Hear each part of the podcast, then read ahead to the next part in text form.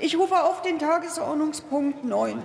Beratung des Antrags der Fraktion der AfD mit dem Titel Einsetzung einer Enquetekommission Zukunft der Medienordnung und des öffentlich-rechtlichen Rundfunks in Deutschland im Zeitalter um, umfassenden Wandels der öffentlichen Kommunikation und des Medien- und Pressewesens. Für die Aussprache ist eine Dauer von 39 Minuten vereinbart.